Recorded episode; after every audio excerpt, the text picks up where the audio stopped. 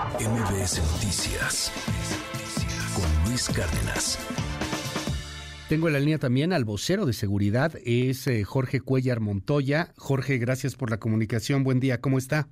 Gracias, Luis. Eh, gracias por la oportunidad de dirigirnos a, a su amplia audiencia. Pues lamentando este triste acontecimiento el día de ayer en, en la iglesia de la Santa Cruz en Ciudad Madero, Tamaulipas, en donde eh, tenemos al último el último reporte 10 fallecidos lamentablemente cinco eh, mujeres adultas y dos hombres adultos dos niños y una niña.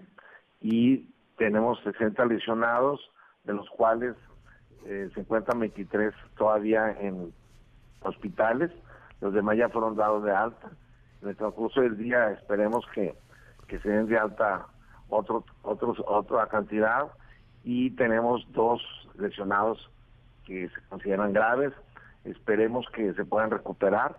Eh, también comentar que el gobernador del estado, el doctor Américo Villarreal Anaya, se trasladó el día de ayer al, a Ciudad Madero para estar coordinando los esfuerzos de las diferentes dependencias de los tres niveles de gobierno y también pues señalar el apoyo que recibimos de los ciudadanos de ahí de Madero y de la zona metropolitana, Salpico, Altamira, y de empresarios también que proporcionaron herramientas y maquinaria para ayudar en los trabajos eh, de del retiro de escombros de este de este templo. Oiga, dígame algo, don Jorge. Eh, estoy platicando con Jorge Cuellar Montoya, es el vocero de seguridad allá en Tamaulipas.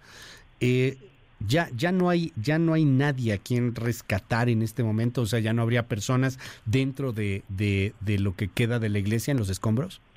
Efectivamente, ya, no, hay, nadie. Ya, no hay nadie, ya, no hay personas. Este es el saldo eh, que tenemos. Eh, también señalar que la Guardia Nacional eh, eh, echó a andar el plan GNA, que es el plan de asistencia a la sociedad en casos de emergencia y bueno, hemos contado con, con apoyo de las diferentes dependencias, como lo señalé hace un momento. Entiendo que son 60 heridos, don Jorge. Eh, de estos 60, esperemos que se recuperen eh, pues todos, pero ¿hay gravedad en algunos de ellos, casos que preocupen? Sí, hay dos casos que se consideran graves. Esperemos también que con la atención que están recibiendo se puedan recuperar. Es nuestro mejor deseo ya. que así sea dos casos que digamos en estos momentos estarían en el rojo, estarían con, con mucho cuidado y con mucha eh, delicadeza eh, de los 60 heridos. Sí, 37, perdón, 37 fueron eh, este, heridos leves, lesiones leves y ya están en sus dados de alta, en sus domicilios y ya están dados de alta. Hospitalizados, entonces, ¿cuántos quedan? 23. 23 De ellos dos que se considera grave, pero eh, confiemos en que con la atención que están recibiendo salgan adelante, Luis. Oiga, dígame algo, don Jorge, eh, ¿por qué se cayó esto? ¿Qué pasó? ¿Qué sabemos hasta el momento? El, el peritaje se va a realizar eh, una vez que se, que se ha terminado de, de rescatar a, a las personas y que se va a quitar los escombros y entrarán ahí los peritos especializados para dar su, su resultado, su dictamen. Eh, nosotros, en primera instancia, eh, presumimos que puede haber sido que por la, la, estructura eh, se venció por, por el tiempo que tiene de construido y también podemos inferir que también por falta de mantenimiento. Pero pero bueno, serán los peritos quienes determinen de manera oficial. Eh, total y completamente descartado, y, pregunto esto justamente porque de repente llegan muchos mensajes sobre el tema. Ayer leía inclusive algunos en redes sociales que podían llegar a hablar hasta de un atentado, cosas por el estilo. esto está total y completamente descartado, ¿no? Sí, claro, no, no, hay, ningún motivo para pensar eso, además. Claro. Pues hay gente que, le gusta hacer ese tipo de comentarios que nada abonan que más bien este eh, daña, ¿no? Porque desorientan y generan inquietudes claro. que innecesarias, ¿no?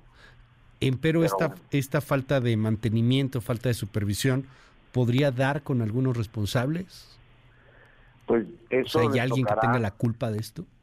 Pues eso le tocará a las autoridades correspondientes. Yo no puedo este, especular porque no me corresponde y mi, mi labor es únicamente de comunicar, de informar en, nombre de, del gobierno del Estado en temas de seguridad y de protección civil.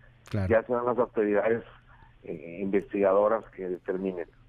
Don Jorge Cuellar Montoya es el vocero de seguridad allá en Tamaulipas. Le aprecio que me haya tomado esta comunicación y estamos al habla si nos permite. Buen día.